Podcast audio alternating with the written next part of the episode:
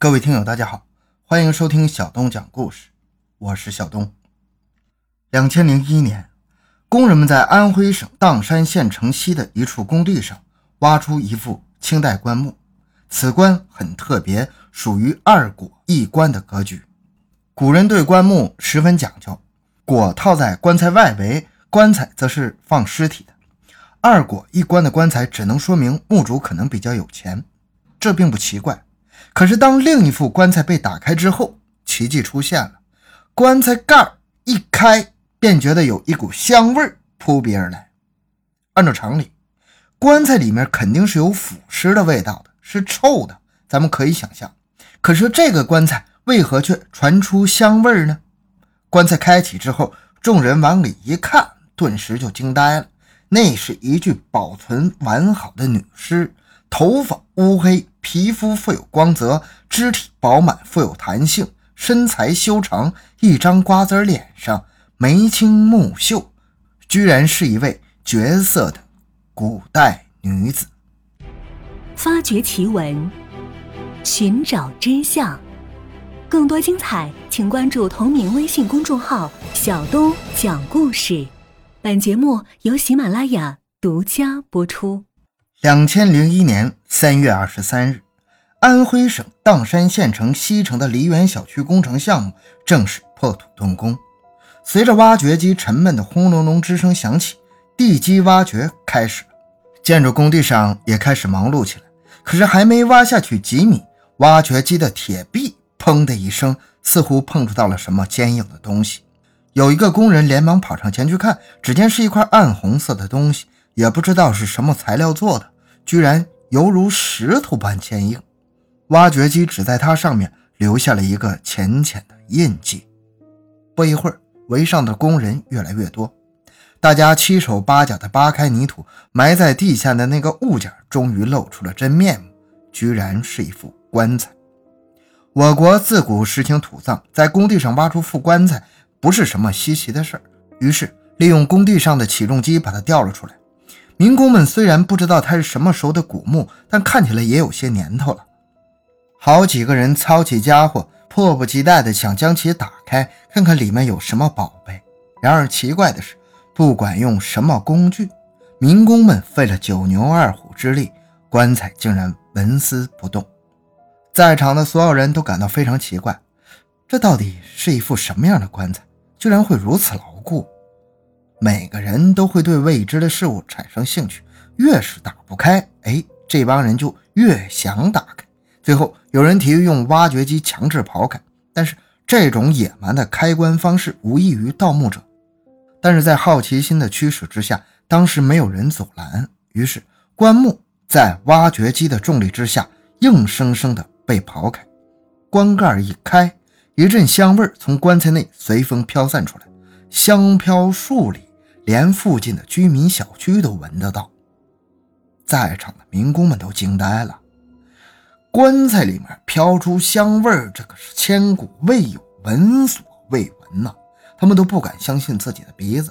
当凑近棺材去看时，却看到了更加令人震惊的一幕，纷纷惊呼出声。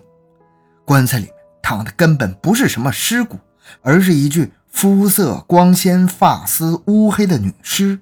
若不是他身上穿的是清朝时期的衣服，绝对会以为这是一具刚刚下葬没多久的尸体。这场景实在是太诡异了，所以在那一瞬间，所有人都屏住了呼吸，惊讶的连大气都不敢喘一口。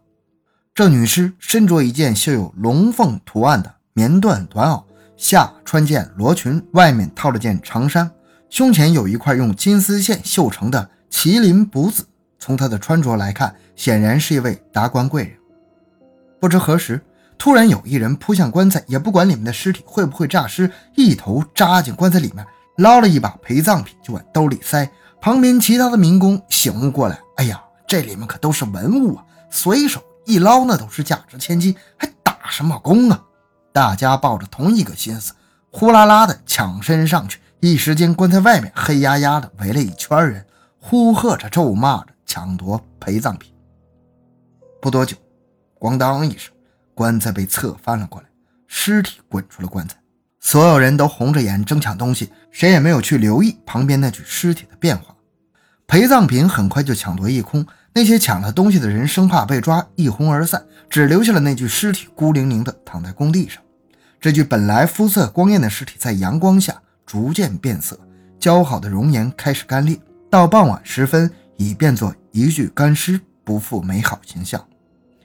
当地文物部门是在第二天十点左右赶到现场的，香气犹在，只是美丽不在。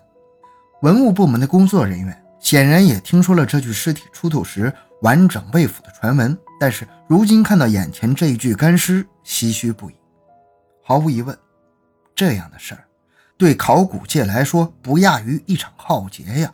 更让人无可奈何的是，民工流动性大，没有固定的工作场所，想要追回那些被抢的文物，无异于大海捞针。墓主的随葬品丢失了，所有可以证明他身份的物件都不见了踪影。光靠一副棺材和一具干尸，很难看出其身份，所以死者的身份成了难解之谜。砀山挖出香尸的事儿很快就传开了，这一千古未闻的事件成为了街头巷尾茶余饭后的谈资。实际上，古尸被挖出时依然保持尸身不腐，并且皮肤仍有弹性的不止相尸一具，最著名的就是马王堆的辛锥，也是肤色光滑、面容姣好，被称为是不腐女尸。我国古代在防腐技术上拥有超高技术，除了特制的防腐剂。能让尸体保存完好之外，还有一个重要因素就是棺椁。辛追的棺椁是里三层外三层，共有六层之多，让尸体处于真空状态，使其不腐。因此，古代尸体不腐并非神话。之所以把香妃称之为千古未闻之奇事，关键还在于那个“香”字。可以毫不夸张地说，这世界上没有一具棺材里面所透出来的气是香的。那为什么香尸偏偏是香的呢？有人猜测，这具女尸穿着清朝的服饰，刚出土时相貌又是如此的秀美，她是不是就是传说中的香妃呢？关于香妃，看过琼瑶的《还珠格格》的人都知道，她是乾隆的一位宠妃。根据民间传闻，香妃天生就是香的。我们且不管香妃这个人物在历史上是否真的存在，先不假设一下香妃天生就带有香气。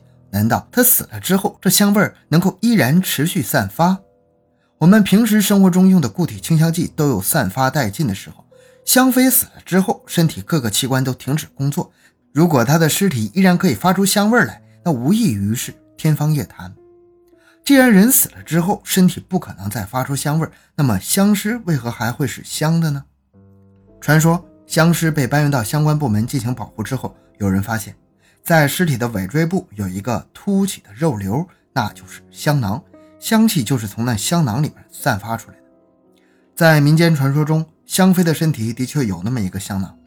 当年的乾隆皇帝便是因为这个被迷得神魂颠倒。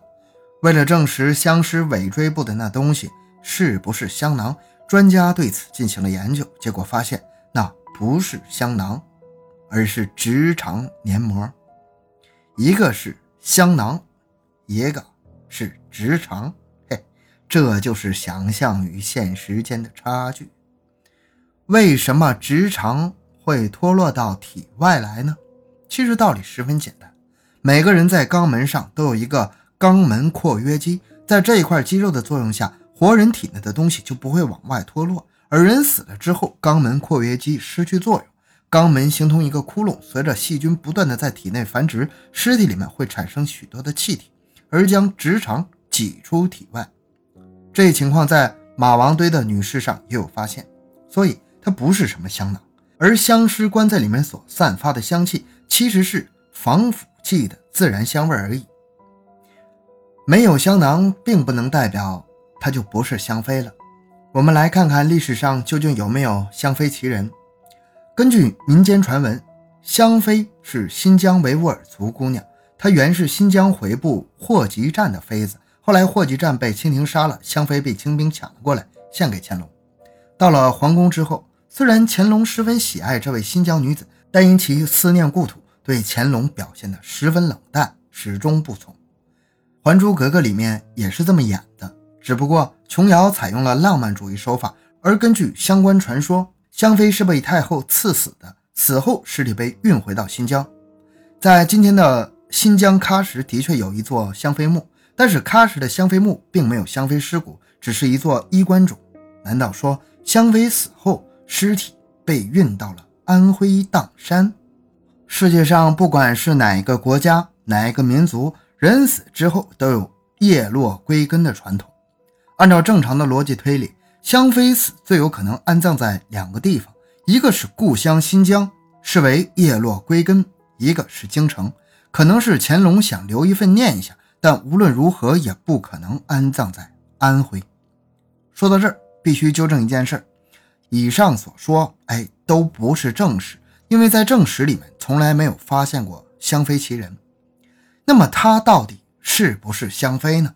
尸体上有一个重要的特征可以直接说明这个问题：香尸的脚是一双三寸金莲式裹过小脚的。而维吾尔族姑娘从来都没有裹小脚的习俗，所以这个特征从侧面反映出她不是传说中的香妃。那有没有可能是进入皇宫之后裹的脚呢？这个可以十分肯定的回答：不可能。原因有二：一，裹足只会在小时候或者发育期进行，成年之后骨骼已经定型，已经没法再裹足了；二。裹足只是汉人的习俗，满人没有这个习俗。如此看来，香尸绝非香妃。香妃传闻被打破，多少有点让人失望。可是她既然不是香妃，为什么会穿着绣有龙凤图案的衣服呢？最近清宫剧比较火爆，看过此类电视剧的人可能都知道，清朝的官服有一个很明显的特征，即文官绣飞禽，武官绣走兽，而凤凰象征皇权。只有皇亲国戚才有资格穿，民间要是有人敢这样穿衣服，那就是死。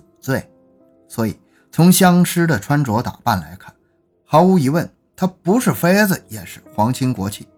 这样的人物在历史上肯定是有记载的，要揭开他的身份之谜并不难。然而奇怪的是，翻遍了当地的历史和地方志，却没有发现与香尸身份相符的人物。一个身份如此特殊的女子。地方志史上居然没有记载，这实在是一个怪事，叫人不能理解。为什么会出现这种情况呢？专家认为原因有两个：一个可能是死者从小就离开家乡了，虽然后来死了之后叶落归根，尸体被运回了家乡，但是当地人却没有人认识他；第二，古代有男尊女卑的习俗，男人考取功名之后去外地为官，级别再低，地方志也会记录在案，但是女人就不同了，女子无才便是德。女人的职责是相夫教子，即便是当了官也不是什么特别光彩的事儿。所以在地方志里面，除了什么贞洁烈妇啊，基本很少有女人为官的记载。这么说，似乎也说得过去。但是相师的身份不是当官，而是入宫为妃，难道也不是光彩的事儿吗？这时候，专家在相师的服饰上发现了端倪，原来。香师身上的衣服看似与宫廷服装相似，其实还是有差别的。在古代的古装中，只有五爪金龙才能代表皇家，而僵尸的朝服上的龙则少了一爪，哎，四爪。清朝的官员服饰四爪则为蟒。从僵尸的四爪蟒服和霞帔等特征来看，他的身份应该为一品诰命夫人。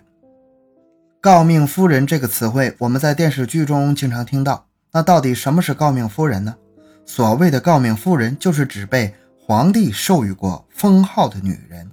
我国古代有句话叫做“夫荣妻贵”，丈夫对朝廷有过什么特殊的贡献了，皇帝一高兴，连同这位官员的妻子或者母亲一并给了个封号。凡是有过封号的女人，通称为诰命夫人。原来如此，既然她不是一位妃子，只是一个。砀山籍的普通官员的女人，那么她的名字没有在史书上出现，便可以理解了。好，这个故事就讲完了。小东的个人微信号六五七六二六六，感谢大家的收听，咱们下期再见。